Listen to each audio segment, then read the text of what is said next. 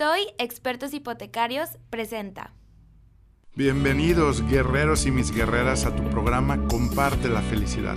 Soy Enrique Vela y para ti soy Kik, ese amigo que quiere compartirte los consejos de cómo puedes ser más feliz en lo que haces. Vamos a platicar de cómo con simples pasos y tips puedes lograr resultados extraordinarios sin perder la felicidad. La vida es simple, unidos logramos más. ¿Estamos listos? Tercera llamada. Comenzamos. Esto es, comparte la felicidad.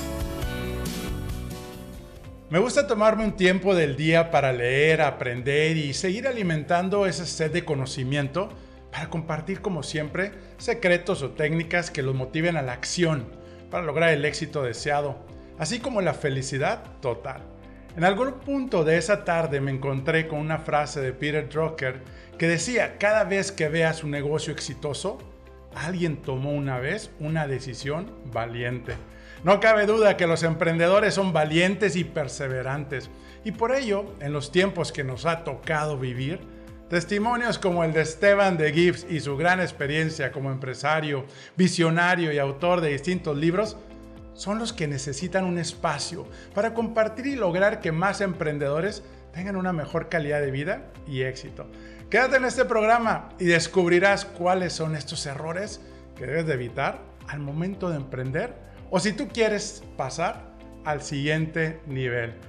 Esteban, hermano, amigo, bienvenido nuevamente a Comparte la Felicidad. Este es tu programa.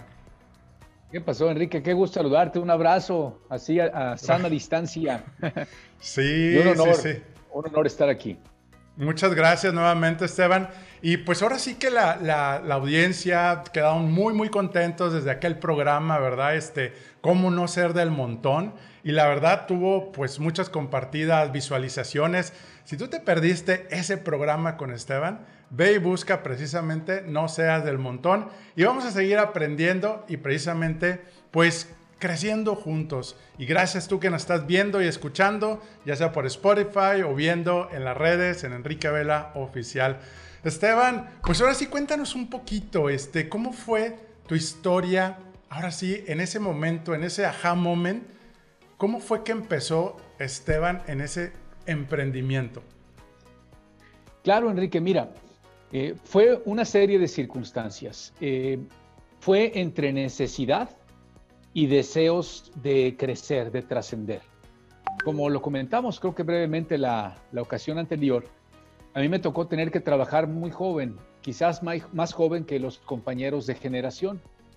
Por una situación familiar, yo tengo que tomar las riendas, tengo que ponerme a, a trabajar y de alguna manera en paralelo de la, de la, del trabajo, la escuela. Y llegó un momento donde pues las necesidades que yo tenía en casa con mi mamá, con mi hermano, pues eran tantas que llegué a cuestionarme el hecho de, oye, ¿sigo estudiando o me sigo en el trabajo? Porque pues yo estaba cursando el tercer semestre en el Tecnológico de Monterrey y pues la gente que ha estado ahí o que está sabe que hay que estar y hay que estudiar, ¿no? Claro, y claro. Contra, tenía que trabajar, yo trabajaba en un restaurante, tenía que doblar turnos, tenía clase a las 7.20 de la mañana, por supuesto que sí llegaba, pero me quedaba dormido. Entonces tuve que tomar la decisión de hacer un alto en la escuela y dedicarme 100% al trabajo. Sin embargo, y es algo que he platicado muy poco, Enrique, te agradezco que lo preguntaras, estando trabajando en el restaurante, fue muy interesante porque por más que yo me esforzara, o sea, yo podía doblar turnos y yo Claro. podía dar más, pero mi ingreso estaba limitado. Y, de tu repente era cuerpo tenía un límite, ¿verdad? Sí, claro. O sea, imagínate, o sea, en las 8 o 10 horas de un turno y del otro, el estar. Y yo decía, a ver, ¿cómo puedo ganar más? Yo decía, pues me voy a esmerar más, voy a ser más alegre para tener más propinas, porque el sueldo Claro. fijo era muy poco, ganábamos de la propina. Pero por más que me esforzaba, Enrique, por más alegre que yo quería ser, te digo, no lograba eh, y generar mayores ingresos. Y fue cuando yo dije, algo tengo que cambiar. No puede ser que mi ingreso esté limitado en mi tiempo. Tengo que encontrar una fuente de ingresos que no me remunere por mi actividad física, sino que me remunere por mi habilidad intelectual. Y fue cuando entonces empecé a descubrir un mundo totalmente distinto. Órale, y, en ese momento, ¿qué fue lo que, esas batallas ahora sí de pensamientos y de obstáculos que a veces nos saboteamos, o sea, ¿cuáles fueron esos pensamientos de que enfrentaste y cómo fue que redefiniste ese camino? Porque una vez es, oye, pues sí quiero, pero ahí volvemos y, y nos quedamos en el mismo lugar. Bueno, yo estaba, digo, trabajando, tenía necesidades y necesitaba más dinero, pero no lo conseguía. Y yo, lo que yo me pasaba por mi cabeza es, ¿qué puedo hacer? Si ya doblando turnos no estoy logrando generar el ingreso que necesito, pues a, algo estoy haciendo mal. Quizás el trabajo físico, porque si alguien has, ha trabajado en un restaurante, sabes que cuando abre el turno, pues tú tienes que llegar antes. Yo estaba en el bar, por lo tanto tenía que preparar claro. las mezclas, preparar las mesas, preparar todo. Y cuando terminaba el turno, ya que se fuera el último cliente, tenía que arreglar, acomodar, barrer, trapear pero era un trabajo muy físico. Y yo en ese momento yo decía, ¿qué otra actividad me puede remunerar sin que yo tenga que estar eh, físicamente, digamos que dependiendo de mi actividad, ¿no? Sí, y fue sí, cuando sí. vi en el periódico, Enrique, un anuncio que decía, buscamos vendedores para Planfía de Chrysler, ¿no? Y hace muchos años, ¿no? Te hablo ahora sí que hace muchos años. Sí. Entonces llamo por teléfono y digo, oye, me interesa, ventas, no he vendido nada. Me decían, pues vente a la entrevista. Entonces voy, me entrevistan, paso a la siguiente etapa. Cuando una de las personas que iban con frecuencia en el Benigans, no sé si lo llegaste a conocer, fue donde yo trabajé primero en claro, el Friday, sí, luego sí. trabajé en el Benigans. Ajá, claro. Y estaba platicando con ellos y empiezan a hablar de, de una agencia de carros. Ellos trabajaban, pero eran clientes frecuentes míos. Y de repente uno de ellos me dice, oye Esteban, pues tú eres bueno, ¿por qué no te vienes a trabajar vendiendo carros con nosotros? Y yo le dije a Gerardo, así se llama, dije, oye, fíjate que casualmente acabo de aplicar para vender carros en una de, de autofin auto, pero de planfías. Es, no sé si lo recuerdan, era una autofinanciera donde no tenías que sí, dar claro. enganche, uh -huh. entrabas a un sorteo subasta. Entonces le platiqué y me dijo, no, no, no, no, no, no te vayas a vender esos carros, vente a vender de los que yo vendo. Y le digo, ¿cuáles vendes? Me dice, Audi. Y fue de ahí, digamos, -huh. donde empecé yo a, a, a, conocer. Me platicó que los vendedores ganaban, mira, acá entre nos, yo me estaba llevando entre 11 y 12 mil pesos mensuales como máximo en el restaurante. Y él me decía que los vendedores del promedio se llevaban entre 20 y 25. Okay. Y solamente tenían que ir a acudir a sus guardias. Y ese comentario, Enrique, a mí me sacudió la cabeza. Dije, a ver, te, espérame. Te inspiró. Sí, y, y, y, me hizo sentir incómodo. Porque dije, claro. a ver, yo me la paso aquí a veces hasta 18 horas, Enrique. Yo doblaba turnos, no me pagaban el turno, yo me quedaba para aprender, me quedaba para ganar más. Y él me decía, los vendedores vienen tres, cuatro veces a la semana y se llevan 20, 25 y algo no me, o sea, no me cuadraba. Uh -huh. Dije, yo necesito estar ahí. Y fue de alguna manera cuando empecé. Oye, qué padre. Y sobre todo la, la, frase que comentaste, a veces creemos que entre más trabajamos, pues vamos a poder ganar más y, y nos sentimos ocupados y nos sentimos muy útiles, porque al final de cuentas, pues nos sentimos útiles.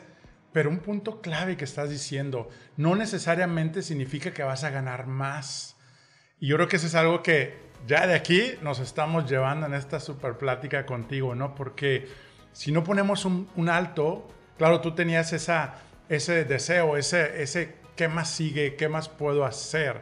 Yo creo que eso es maravilloso porque a veces estamos en la rutina y en la operación y no nos detenemos a dar ese, pues ese espacio, ¿no? Este, oye, ¿y cuál fue el, el momento más duro para ti o ese trancazo? Porque a final de cuentas, digo, personas como tú que han logrado muchas cosas y, y, ayudar a muchas personas y que ahora lo compartes, ¿sí? Porque pues ya ves, mucho de tu lema es, pues, ¿cómo puedes tener más tiempo, verdad? Para ti, para tus hobbies, para tu familia. Porque a la hora que emprendemos, parece ser que nos come más el tiempo y es una, una ilusión, ¿verdad? ¿Cuál, ¿Cuál fue así el momento más difícil y cómo lo pudiste superar? Bueno, el, más, el momento más difícil fue cuando nos quedamos sin capital, cuando realmente no había dinero. Nosotros habíamos dejado una serie de gastos como, como en casa, me refiero a mi mamá y con mi hermano más sí, grande. claro. De repente nos quedamos sin ingreso, cero, nada de ingreso. Y yo creo que ese fue el momento donde tocas fondo Realmente, Enrique, nos pudimos alimentar yo creo que dos o tres meses gracias a que una tía que tengo en Puebla, mi tía Hilda, que si me escucha, mando un beso y un abrazo, nos mandaba chiles chipotles secos con tortillas.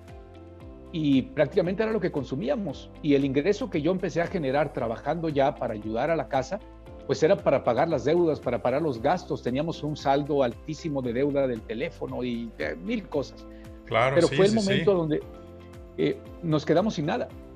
Y era horrible porque donde vivíamos se empieza a deteriorar, no había dinero para arreglar la casa, llegábamos a tener eh, pues la casa infestada de cucarachas, de ratones, este, de verdad que era algo que, ¿qué te, puedo decir? no quiero que suene amarillista ni sensacionalista, ni sensacionalista, pero en ese momento cuando yo llegaba yo decía, en mi vida voy a volver a vivir esto, jamás me voy a permitir volver a llegar a ese extremo.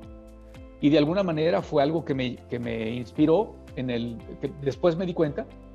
Y a partir de ahí, que te digo, yo tendría como 17 años, a la fecha no he parado de trabajar.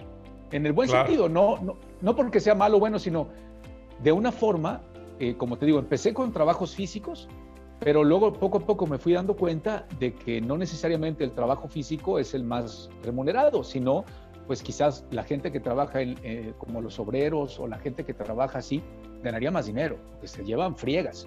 Pero descubrí que no era el camino. Tenía que prepararme mentalmente y estar listo para tener más ideas y generar más recursos. Claro. No, pues qué padre. Digo, sobre todo cuando tú crees que esa realidad es la que tú tienes que aceptar, tú tienes una realidad, una realidad que ya estabas insatisfecho, ¿no? Que es lo que compartes que me imagino fue lo que te empujó, porque cuántas veces no nos pasa en diferentes áreas de nuestra vida, tanto trabajo, a la hora de emprender, cuando estamos satisfechos y estamos cómodos, pues no nos empuja, ¿verdad? Este, creo que te, te empujó esa realidad para poder hacer un cambio y, yo creo que esa es la parte que, que pues, estoy muy de acuerdo contigo, ¿no? Donde no, si, si no estamos de acuerdo cómo estamos hoy, pues vamos a tomar y vamos a iniciar un cambio, ¿no? Y, y como tú nos compartes ahorita, ese, ese paso de, dar adelante. Y, en ese transcurso, estaban, este, ¿cuál ha sido la mayor satisfacción, verdad? Este, al ver ese cambio hecho realidad, eso que estás visualizando y visionando, ¿cuál fue donde dijiste, de aquí para arriba ya soy otro? Pues mira, fue gracias a que me invitaron estos que eran mis clientes en el Benigans a trabajar con ellos. Cuando me hacen la invitación, pues yo ya estaba casi por entrar a la otra compañía de Autofin, bueno, no Autofin, sino de Planfía, pero me hicieron ver que era mejor trabajar en esta empresa. Voy y voy a presentar, me dicen, nada más Esteban, primero voy a presentar el examen de admisión de Volkswagen de planta con Nancy González, me acuerdo perfectamente. Claro, sí. aviso en el restaurante donde yo estaba y les digo, oigan, ¿saben qué? Pues estoy buscando nuevas oportunidades, estoy buscando y me voy a ir a trabajar a vender coches. Y fíjate que ahí me pasó algo, Enrique, de lo que tú comentaste hace ratito. Me movieron el tapete otra vez. Me decía, el que estaba ahí como gerente en ese momento, me decía, oye, ¿estás seguro que te quieres ir? Y le digo, ¿por qué, Nicolás? Me dice, porque cuando lleguemos a requerir a un nuevo subgerente de bar, a Rodolfo o a ti los tenemos en la mira. Y cuando me dijo la palabra subgerente, hace cuenta que dije, a ver, espérame, no me voy, ¿no? Porque subgerente, ¿no? Voy a hacer ya no voy a traer la camisa polo, voy a traer una camisa de vestir con la, con la tarjeta de las micros y además con las llaves. Entonces, era jerárquicamente me gustó. Pero cuando me dice, eh, no sabemos si va a ser mañana o en un año o nunca, pero cuando tengamos la necesidad de un nuevo subgerente de bar, tú eres uno de los principales candidatos. Y le dije, me gusta la idea. Dime una cosa, Nico. ¿Cuánto pagan al subgerente de bar? Me dice, mira, eso es lo padre, Esteban. Fijos, te vas a ganar 12 mil pesos. Y cuando me dijo ese número, sí me quedé de a seis. Yo venía de ganar eso. Claro, iba a ganar lo mismo, pero iba a tener el doble o triple de responsabilidades. Y ya no tenía una opción de un ingreso flexible. Pero gracias a que Gerardo de Córdoba me hizo ver, era el director en esa época de Audi donde yo trabajé, me hizo ver que un vendedor del promedio ganaba entre 20 y 25 trabajando pocas horas, la jerarquía no me interesó y dije, te agradezco, pero aún así yo me voy al otro lado. Y bueno, y ahí viene el punto. Voy, llego, presento el examen de, de planta, era un examen de ventas. Yo nunca había vendido nada, tenía que presentar un examen de admisión de ventas. Cuando voy al resultado, Enrique, pues, ¿qué crees? Lo reprobé. Y para mí fue tan extraño porque todos los que estaban ahí en la agencia, cuando me dieron el resultado, me decían, Esteban, pero nadie reprueba un examen de ventas. Cualquiera puede ser vendedor, ¿cómo es posible? Y me, dolió. Porque yo no iba a regresar al Benigans a decirle a Nico y a Miguel, oye, pues dijo mi mamá que siempre no. Cuando voy con Gerardo y, y él se entera de la noticia, me dice, Esteban, pero tú quieres vender carros aquí. Y le dije, sí. Me dice, bueno, ¿cuándo puedes empezar? Y yo le dije, pues yo ya estaba para entrar el lunes. Me dice, vente el lunes, Esteban. Vente de traje y corbata. Cuando me dijo traje y corbata, me olvidé de lo que dijo después. Porque lo que dijo después, Enrique, fue, vente de traje y corbata y yo te doy trabajo, aunque sea de chalán. En ese momento yo no sabía lo que era un chalán. Yo había escuchado de los chamanes, pero cuando me dijo traje y corbata, me enamoró. Dije, traje y corbata, trabajo intelectual. Ya, ajá, sí, claro. Ya estando ahí, pues ya la gente que sabe lo que es un chalán, pues yo era el que recogía, el que lavaba los carros, el que facturaba, el que, el que hacía todas las chambas del gerente, de la coordinadora de ventas, etcétera, ¿no? Y de ahí, digamos que el haber entrado fue un punto importante para mí. Y una vez que entro, el ganarme el respeto de la gente, el que el gerente Martín Ramírez, a quien agradezco y aprecio porque gracias a él logré yo muchas cosas, él me, lo empiezo a conocer, lo hace en gerente y me dijo, Esteban, tú quieres vender, ¿verdad? Dice, si ya has aprendido de mí, a partir de mañana eres vendedor. Y le digo, ¿y el examen, Martín? Y no les digo por dónde me dijo, me dijo que me pasara el examen. Dijo, no te preocupes, tú mañana eres vendedor y olvídate del examen. Y gracias a Martín tuve la oportunidad y empecé a ganar dinero y, empecé, y empezó a irme bien. ¿Me permites tomar una pausa y platicarte algo? Me han preguntado cómo llegué aquí. Te cuento que soy el fundador y visionario de una familia y red de franquicias bajo la marca Toy Expertos Hipotecarios. Actualmente somos más de 50 franquicias en todo el país mexicano ¿Y qué hacemos? Ayudamos a nuestros clientes a elegir y tramitar el mejor crédito entre toda la banca para comprar su casa, terreno, construir y mucho más. Y lo mejor, nuestros servicios los cubre la banca. Nuestro propósito, crear experiencias de felicidad. Todavía seguimos aprendiendo a vivir nuestros cinco valores bajo nuestro código de honor que apunta a construir una organización humana rentable y de clase mundial. ¿Qué harás hoy para construir tu sueño? Envíanos un mensaje para que un experto de nuestra familia te ayude. toi.com.mx Oye, pues qué interesante y sobre todo que la decisión que tuviste entre me quedo te lo pusieron cómodo de que, bueno, pues ya este, digo, a lo mejor ya no había hacia dónde crecer, pero como dicen, no compraron tus sueños, ¿verdad? Porque cuántas veces comprometemos nuestro sueño de eso que quieres lograr, emprender, y te dicen, no, mira, aquí te lo pongo cómodo y te le dan una subidita o algo, y vendemos nuestro sueño. Qué padre esa, esa historia, ¿no? Y sobre todo el, el inspirarnos a crecer. Hoy en día, de ¿Sabes cuánto me pagaron como chalán? no, no te dije, ¿verdad? ¿Cuánto me ah, pagaron cuando empecé a trabajar ahí? Ajá. 4.500, Enrique. 4.500 era lo que empecé a ganar contra los 11, 12 que ya ganaba. Pero yo quería estar en esa empresa. Sí, que traías como esa aspiración, o sea, de, estar cómodo y la oportunidad de poder crecer, ¿no? Este, yo creo que eso es lo, lo pues, lo que tú apostaste, ¿no? Y, de ahí. Ahora, ¿en qué momento Esteban llega a iniciar precisamente ya con su propia empresa, ya con la parte de, ayudar a otros a lograr sus sueños? ¿Dónde fue esa, ese, ese rompe, rompe, rompe hielos, iba a decir, este, ese toll gate, ¿no? Bueno, eh, yo, puedo, yo puedo pensar que es algo que siempre he traído. De hecho, mi, mamá, mi papá, mis hermanos se acuerdan que yo desde pequeño yo quería como ser maestro, de alguna manera, ¿no? Yo quería dar clases. Pero se hace realidad en una ocasión cuando uno de los clientes que yo tenía en la agencia de carros me dice, oye Esteban, pues yo te compré el carro, yo veo lo que haces, yo conozco tu trabajo, me gustaría que les dieras una plática a mis vendedores. Y me llamó la atención. Yo dije, órale, ¿y qué les digo? Porque yo no sé qué decirles. Me dice, pues diles lo que tú hiciste conmigo, Esteban. Entonces lo acepté y me llevó con su fuerza de ventas y digamos que ahí empecé a la profesión de la docencia. Y a raíz de ahí, no, no, es que ya empezara yo a dedicarme a la capacitación, sino que me estaba yendo muy bien vendiendo carros, me administraba muy bien. Afortunadamente, Enrique, yo siempre fui, yo creo que te lo debo mucho a mi mamá y a mi papá, fui una persona muy curiosa. Curiosa en el sentido de que siempre me gustó entender y siempre me gustó aprender. Como yo reprobé el examen de admisión de ventas, lo que hice fue ponerme a estudiar. Me fui a una tienda y me encontré un libro que se llama Ventas para Tontos y empecé a comprar de ventas y a leer de ventas y a leer, y desde ahí empecé a enamorarme de la lectura. Cuando empiezo ya a vender carros y me empieza a ir bien, yo digo, a ver, espérame, ¿cómo puedo hacerle yo para seguir ganando sin tener que trabajar más? Y sin quererlo, Enrique, yo empecé de alguna manera a construir una mini empresa, porque yo, yo era el único vendedor de la agencia que tenía un asistente. Y yo era el único vendedor de la agencia que además yo hacía las gestorías. Yo cobraba por el trámite de placas, etcétera, y cobraba muy bien. Y en una de las veces que yo llevaba mis siete, ocho carros a hacer los trámites, me encuentro con una persona que llevaba muchos papeles y le digo, oye, ¿y tú también haces gestoría? Me dice, sí, yo soy gestor, yo me dedico a hacer gestoría con las empresas. Le dije, oye, ¿cuánto me cobras por cliente para que tú me hagas los trámites? Me dice, 150 pesos.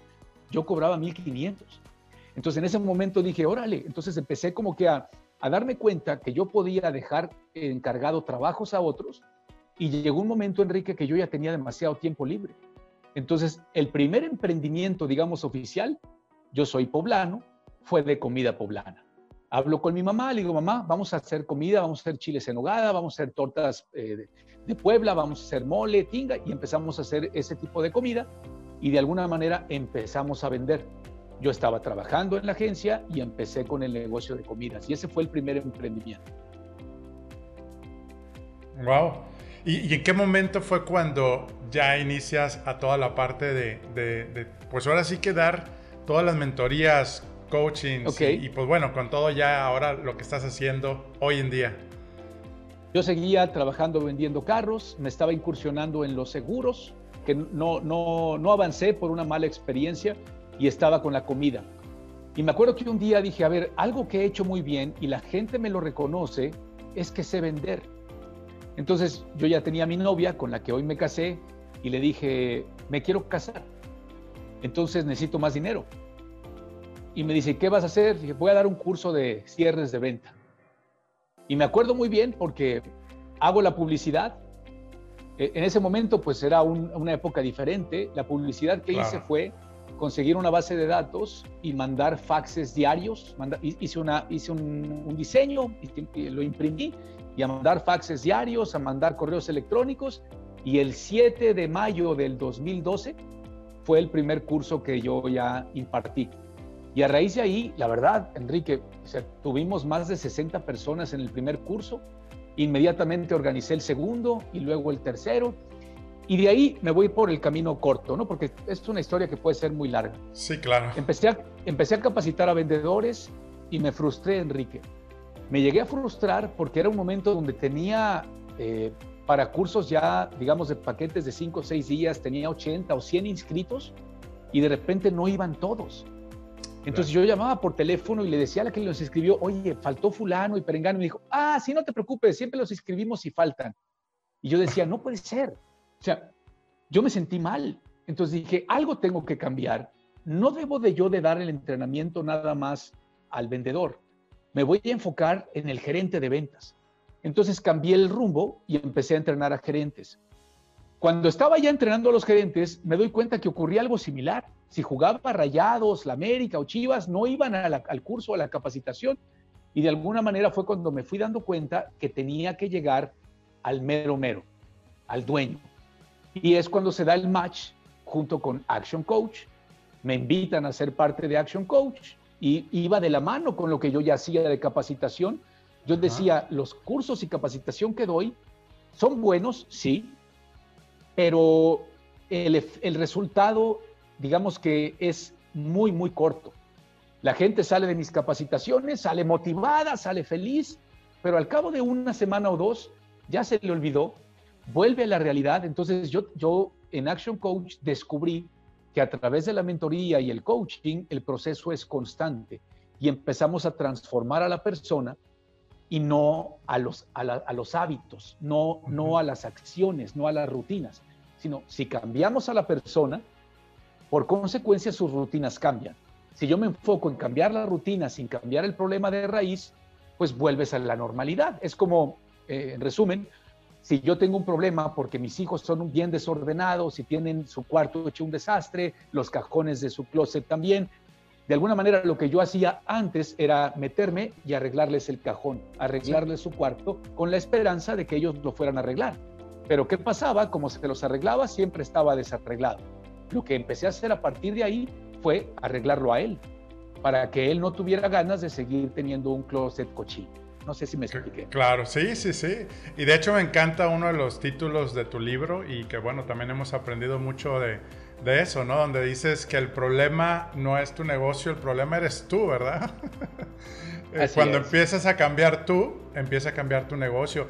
Y eso también pasa en las parejas y las relaciones personales. Cuando tú empiezas a cambiar, yo en lo personal lo he comprobado y es posible, ¿no? Donde empiezas a cambiar tú toda la gente de tu alrededor empieza a cambiar a favor tuyo y, generas pues una empatía y mejores relaciones personales. Porque como tú dijiste ahorita, ¿no? Creemos que a veces nada más la técnica de cómo emprender o porque yo ya sé eh, hacer hamburguesas, pues no te van a sacar ahí, ¿verdad? Porque te encanta o eres chef y pues vas a estar ahí en la parrilla siempre porque es tu fascinación, pero tu enfoque siempre ha sido ve más allá, ve ahora sí que eh, llévalo al siguiente nivel para que no te consuma todo ese tiempo que a veces pues son muchas de las quejas que normalmente recibimos. Oye, Enrique, pues me va muy bien, suena la campanita, ¿verdad? De mi, de mi bolsillo, pero ayúdanos, no tenemos, no tengo vida, o mi esposa y yo no tenemos vida. Entonces, yo creo que esa es la parte donde sí hay que lograr la oportunidad y el éxito, y ahora sí que, pues, no perder la felicidad que es a lo que venimos esta vida y nos enseñas tú también, ¿no? Este, oye, Esteban, ¿y cuáles serían, ahora sí que tú dices, los tres principales errores a evitar cuando uno emprende y aún y también cuando uno está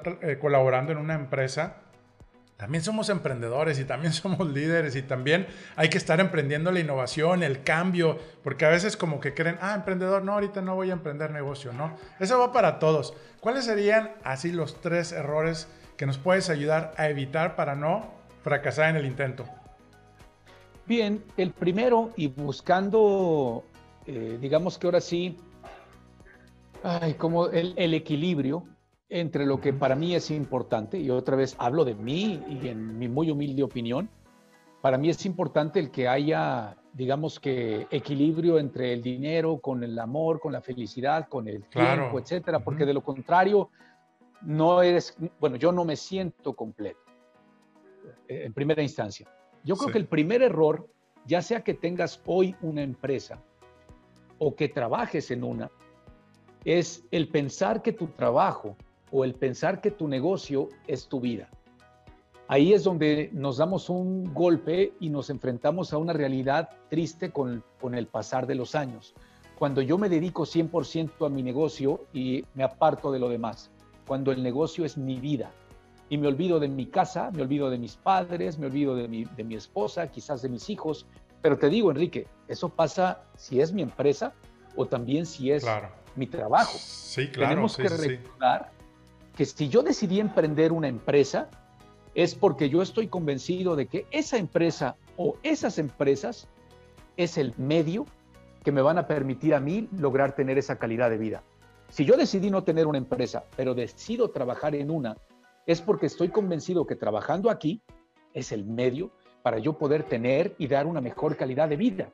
En el momento, Enrique, en que en mi cabeza me confunda y piense que ahora todo es mi trabajo y tengo que levantarme para trabajar y en la noche, espérate, mijito, no al rato, el fin de semana, para mí es el primer paso para que cuando llegues y yo tengo 41, pero cuando llegues a los 50, y te lo digo con conocimiento de causa, Enrique, es el común denominador de la gente de 50 que me busca. Me dice, Esteban, yo he hecho todo por mi empresa, me ha ido bien, he sacrificado todo, pero ahora que estoy llegando a los 50 años digo, híjole, ¿y para mí cuándo? ¿Y yo cuándo voy a poder tener? He estado partiéndome el lomo trabajando, pagando las mejores escuelas, pagándoles carros, educación, esto, acá, pero para mí nada. Y no me he dado nada. Y no es como que tengo el futuro en mi camino. No quiero decir que estés viejo a los 50, pero no es lo mismo hacer un plan a 20 años a los 30, a los 40, que ya a los 50. A los 50 son pocas personas las que ya piensan en un plan a 20 años. ¿Por qué? Porque en 20 años tienes 70. de hecho, no sé si a los 50 todavía te presten dinero. No, sí, todavía, hasta los 65. Ah, bueno, eso es bueno saberlo. Pero sí, no, definitivamente, de hecho hay un programa, yo por ahí también compartí este, un, un video de los 10 lamentos de las personas que llegan a los 50 años. Y justo es lo que tú estás diciendo ahorita, ¿no? Oye, todo el tiempo que no me permití ser feliz, todo el tiempo que no me permití estar con, con la familia, con los amigos, y no, no físicamente, sino esa conexión que tú dices ahorita. Oye, pues qué padre, yo creo que es recordarnos el equilibrio, el equilibrio eh, entre trabajo, familia, salud, porque ahorita tú dijiste algo muy importante, ¿no? Es como a veces lo, hemos comentado, ¿verdad? También muchos donde cuando te subes un avión, ¿verdad? Este, y que te hacen eh, la, de que si hay una, un problema con, con, el aire, el oxígeno, pues que te pongas tú primero la mascarilla antes de ponérsela a tu familia. Tú dices, no, pues normalmente yo voy rápido y se lo pongo, porque luego no podemos, si no estamos bien nosotros, pues cómo podemos ayudar a nuestra familia que estén bien ellos. Y yo creo que esa es la, la parte y número uno ahí este, que nos compartes. Excelente. El, el, error número dos, ¿cuál sería para precisamente no cometerlo? Bueno, y va de la mano con el primero. Si para mí mi trabajo es todo, mi negocio es todo, el segundo error es cuando la chequera de mi empresa es mi chequera personal. Cuando ah, los ingresos... Típico, típico. sí.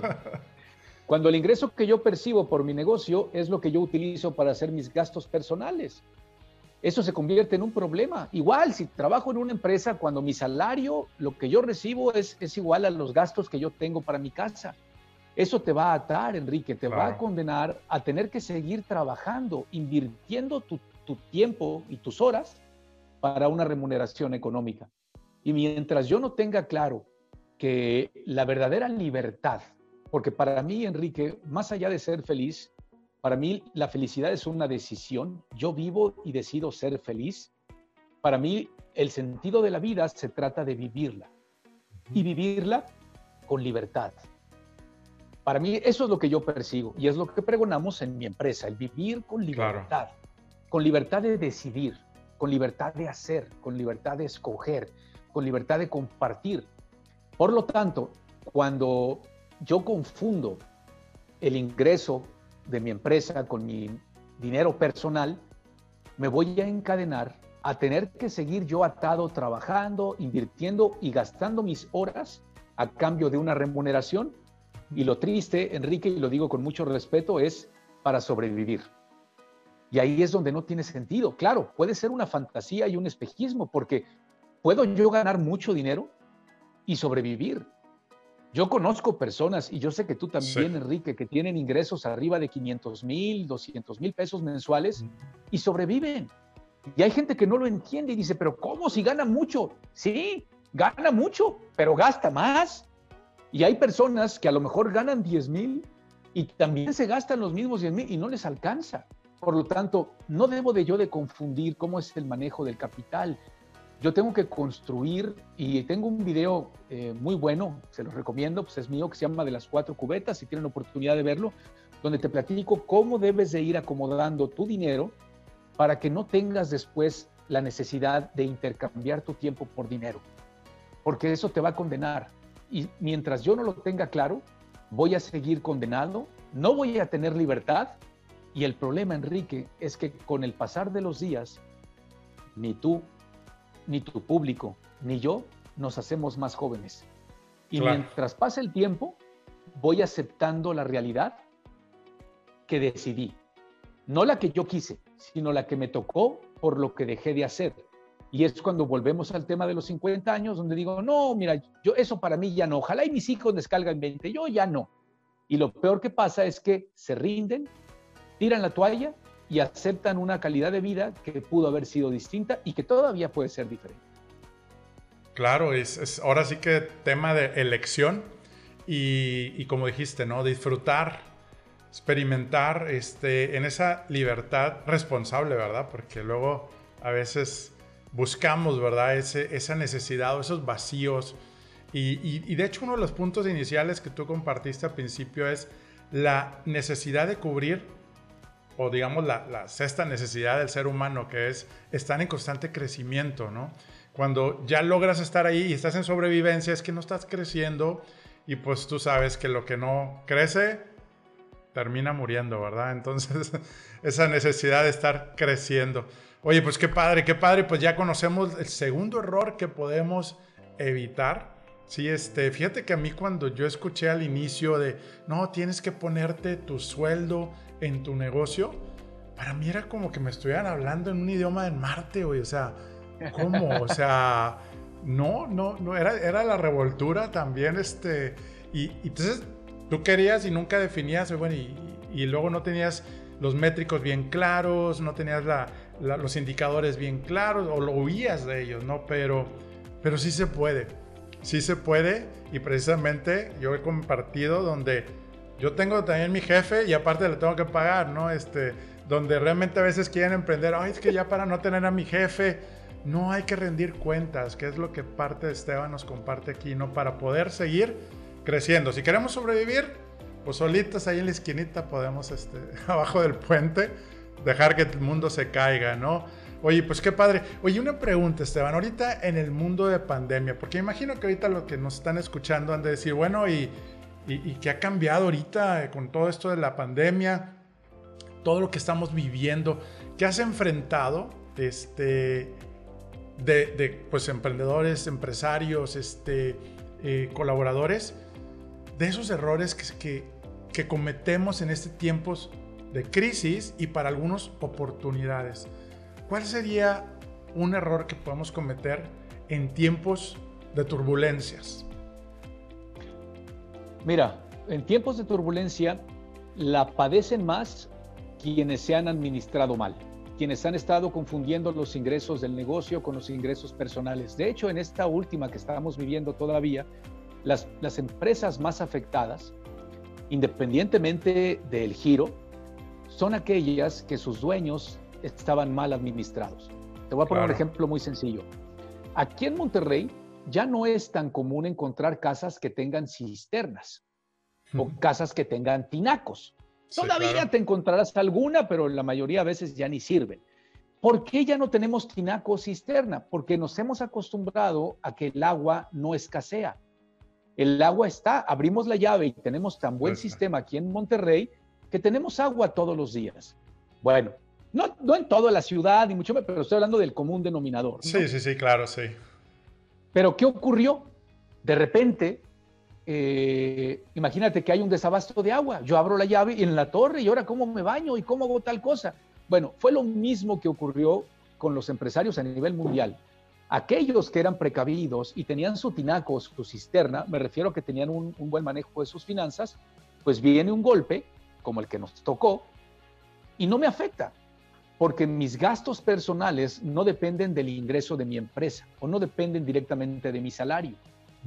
Entonces, esos fueron a quienes más eh, les golpeó. Ahora bien, ¿por qué pasa esto, Enrique? ¿Y cómo nos preparamos ante lo que pueda venir o nuevas turbulencias? Sigo sosteniendo que es con el primer error. Cuando mi trabajo se convierte en mi mundo, cuando mi negocio se convierte en mi mundo, pierdo visión, pierdo perspectiva. Cuando yo entiendo que mi trabajo es el medio o mi negocio es el medio, mantengo la perspectiva de decir, a ver, este que está aquí es mi negocio y esto me está generando capital, pero yo sigo estando y me, muevo atrás, viendo el panorama completo. Cuando mi negocio es todo, aquí estoy cerrado. ¿Qué quiero decir? Hay gente que por ahí de abril o mayo, desesperados, me decían, es que Esteban, las cosas no han vuelto a la normalidad. Ayúdame a encontrar la forma para que los clientes sigan comprando como me compraban. Y yo les digo, lamentablemente eso no va a ser. Mientras tú sigas queriendo encontrar la respuesta para que las cosas vuelvan a ser como eran antes, que tú sigas vendiendo como vendías, que tú sigas haciendo lo que hacías, tacha. y ahí es donde viene el problema, porque estoy tan inmerso en, en el todo, que es mi negocio, que no estoy viendo el panorama completo. Cuando yo veo el panorama completo y descubro que tengo esta circunstancia y que ya no funciona, déjame encontrar cómo hacer que sí. Puede ser muy simple, pero la perspectiva cambia totalmente el panorama completo. Mientras yo tenga esa perspectiva, porque entiendo que mi empresa es el medio, yo tengo que dominar el medio y tengo que adaptar ese medio. Y puedo estar abierto a nuevas opciones, a nuevos modelos, a reinventar mi negocio. Pero cuando yo estoy inmerso en el todo, pues no tengo ni manera de cómo ver nuevas alternativas. No sé si me explico, Enrique. Sí, claro, claro. sí es la... Ni yo lo entendí. No, no es cierto. no, la parte de, pues, querer regresar o resistirnos al cambio. Queremos que regrese lo que ya sabemos y no ir a lo desconocido, porque tú acabas de decir algo bien importante, ¿no? O sea, el no querer dar el paso a crear algo es porque tenemos miedo a lo desconocido, ¿no? Y precisamente decir, bueno, pues si puedo crear un nuevo producto, puedo crear una nueva forma de, de vender o una forma diferente, porque tienes mucha razón, o sea, cuántas veces, y nos ha tocado pues todos los emprendedores franquiciatarios, donde se, se, se querían seguir esperando a que ya dijeran, ya se pueden quitar los tapabocas y todo está a la normalidad. Créanme que casi no me faltaba que nos dijeran eso, pero, pero sí, yo creo que es la parte de decir ese equilibrio. Y algo, ¿sabes que, funciona también ahorita que decías, bueno, la parte espiritual, ¿sí? Para decir, bueno, si, si no soy espiritual, si eres creyente, acércate, ¿no? A esos cuatro pilares que nosotros también acá en nuestra familia, ¿verdad? Los, proponemos mucho, ¿no? De, todo lo que hagas, manos de Dios, cuida tu salud física y mental, ¿no? Eh, cuida tu familia y tu trabajo, ¿no? Y, me ha pasado donde de repente estoy así frustrado y, a ver, pensando, órale, este, 30 lagartijas, O sea, la parte de, irte a la salud, la parte de, irte a meditar, rezar, la parte de estar en familia, de compartirlo con tu pareja, porque como hombres a veces nos encerramos y nos comemos y cuidado, ¿verdad? Porque si no cuidamos todas las otras áreas, pues se nos vienen problemas. Pero pero sí, yo creo que es, muy claro esa parte de que no es todo. Nos encanta o nos puede apasionar lo que hacemos.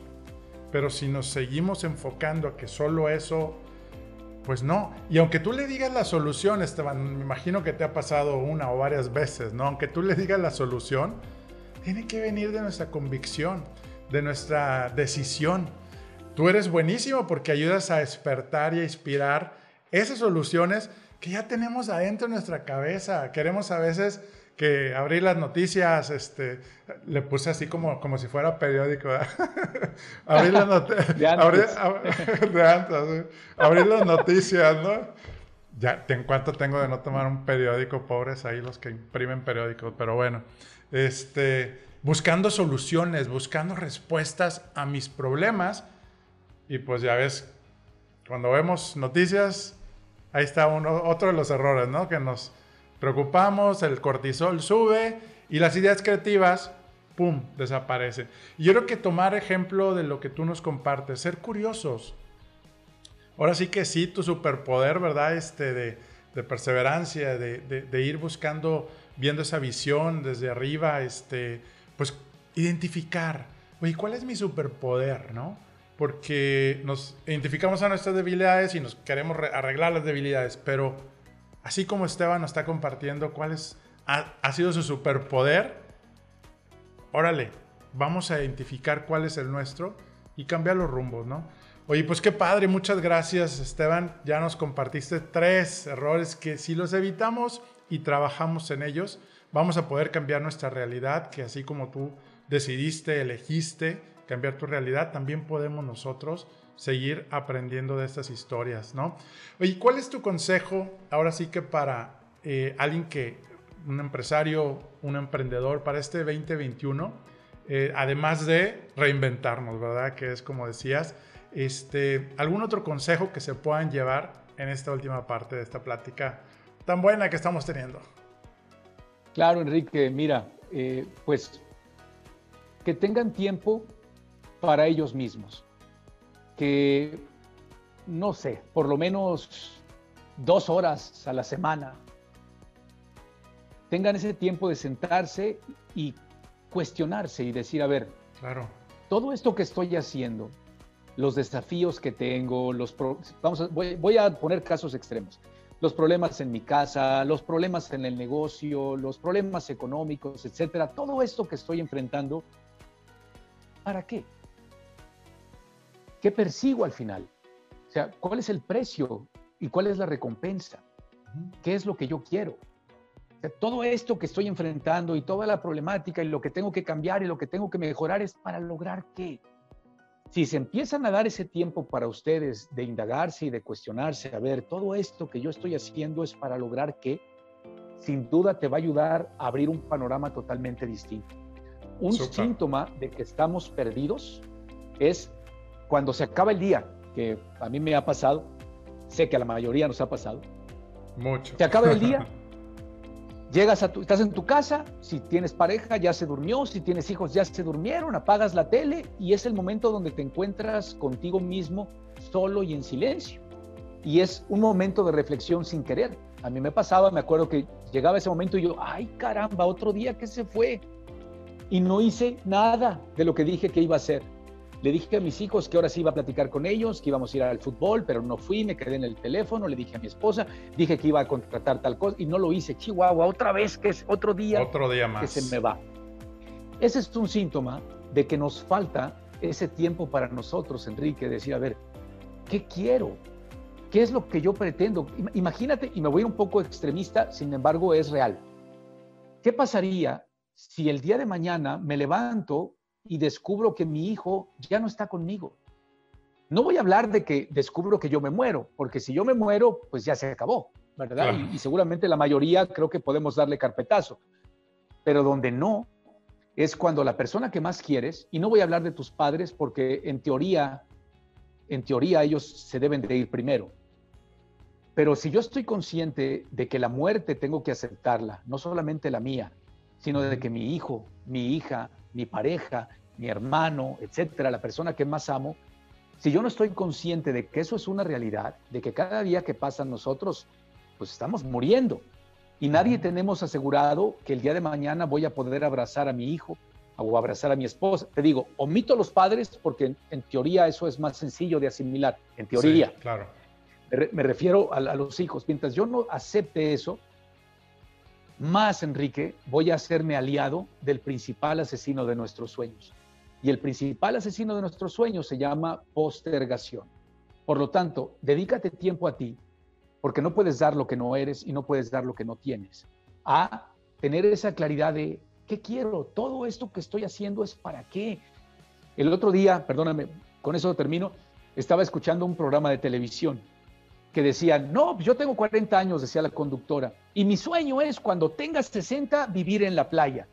Y entonces voy a trabajar de aquí a los 60 años, 20 años me voy a partir el lomo para que cuando cumpla 60 me voy a vivir a la playa. Y yo cada que escucho eso le digo, ¿y por qué hasta que tengas 60?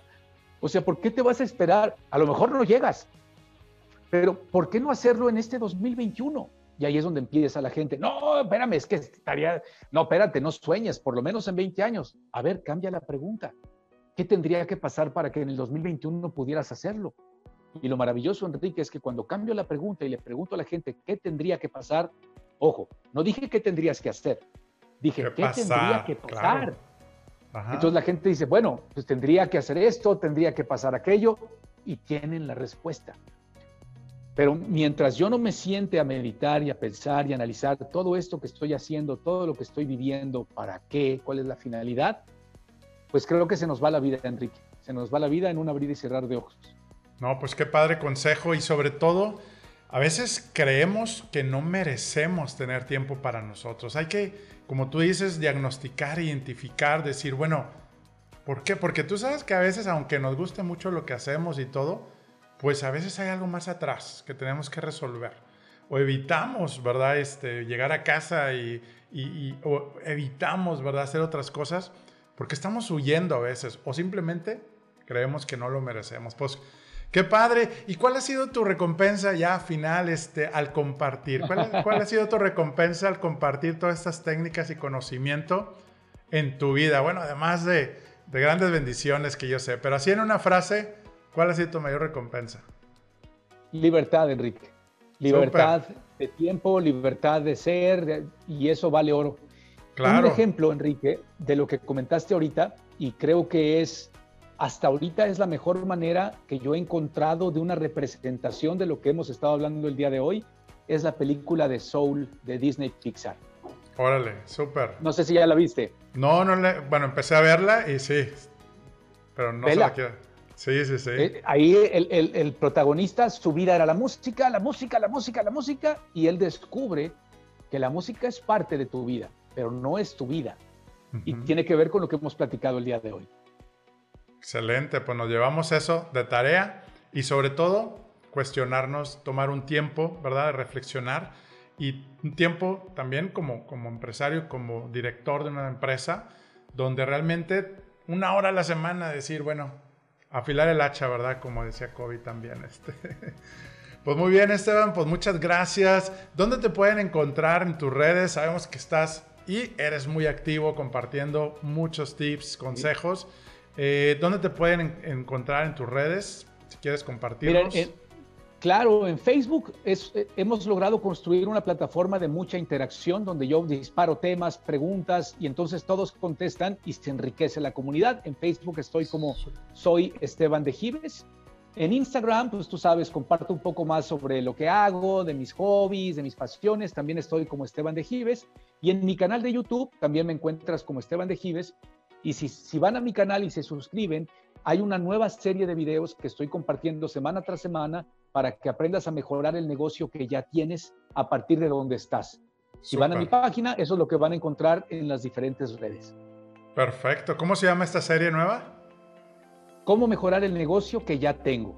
Ya Órale. tenemos dos videos de la nueva serie. Eh, suscríbanse al canal, activen la campanita para que te llegue la notificación y espero que les sea de utilidad. Excelente, ¿no? Pues ya ven, ahí está toda la información, síganlo. Eh, tus libros, ¿dónde también, este, bueno, pues en Amazon, ¿dónde más, este, En, eh, si Amazon, quieren? Ajá, en, en- en Amazon encuentras todos en versión electrónica Pues, ok. y solamente inversión física en Amazon está en Estados Unidos por el tema Ya. de que no sé cómo se manejan allá. Si lo quieren físico, lo pueden eh, eh, pedir en cualquiera de mis redes sociales y ahí se los hacen Perfecto. llegar. Excelente, también muy recomendables. Y pues bueno, ahora sí que gracias nuevamente, Esteban. Este es un placer. Eh, espero vernos pronto, ¿verdad? Este también físicamente. Y pues ahora sí que gracias también a tú que estás escuchando y viéndonos. Pues vamos a poner en acción. Yo creo que el poder de poner en acción lo que aprendemos es lo que te va a llevar a cambiar tu realidad. Saberlo, todos lo sabemos. Aprender, hay que ponerlo en práctica para aprenderlo. Y ya que lo aprendes, pues hay que empoderar a otros, ¿verdad? Empoderar a otros, ayudando a otros, eso que tú aprendiste. Pues muchas gracias, Esteban. Nuevamente, te quieres despedir de la audiencia. Por supuesto, un placer. Gracias por acompañarme y acompañarnos en este espacio. Espero que te haya sido de utilidad. Si es así, eh, me siento honrado. Gracias por estar aquí. Muchas gracias, Esteban. Y pues ahora sí que no me queda más que decirte que la fuerza de Dios te acompaña a ti y a toda tu familia. Y nos vemos en el próximo episodio. Hasta la vista. ¿Por qué será que recibo mensajes de personas que viven muy bien y no la están pasando nada bien? Así como otras personas que me comparten que no han resuelto su situación en su trabajo o negocio y tampoco son felices. La respuesta a estas preguntas han sido científicamente comprobadas y muy pocos han tenido acceso para que disfrutes tu trabajo o negocio y tengas el mejor año de tu vida. Estar entusiasmado para dejar atrás el cansancio y el estrés tener más tiempo para ti y estar con la familia.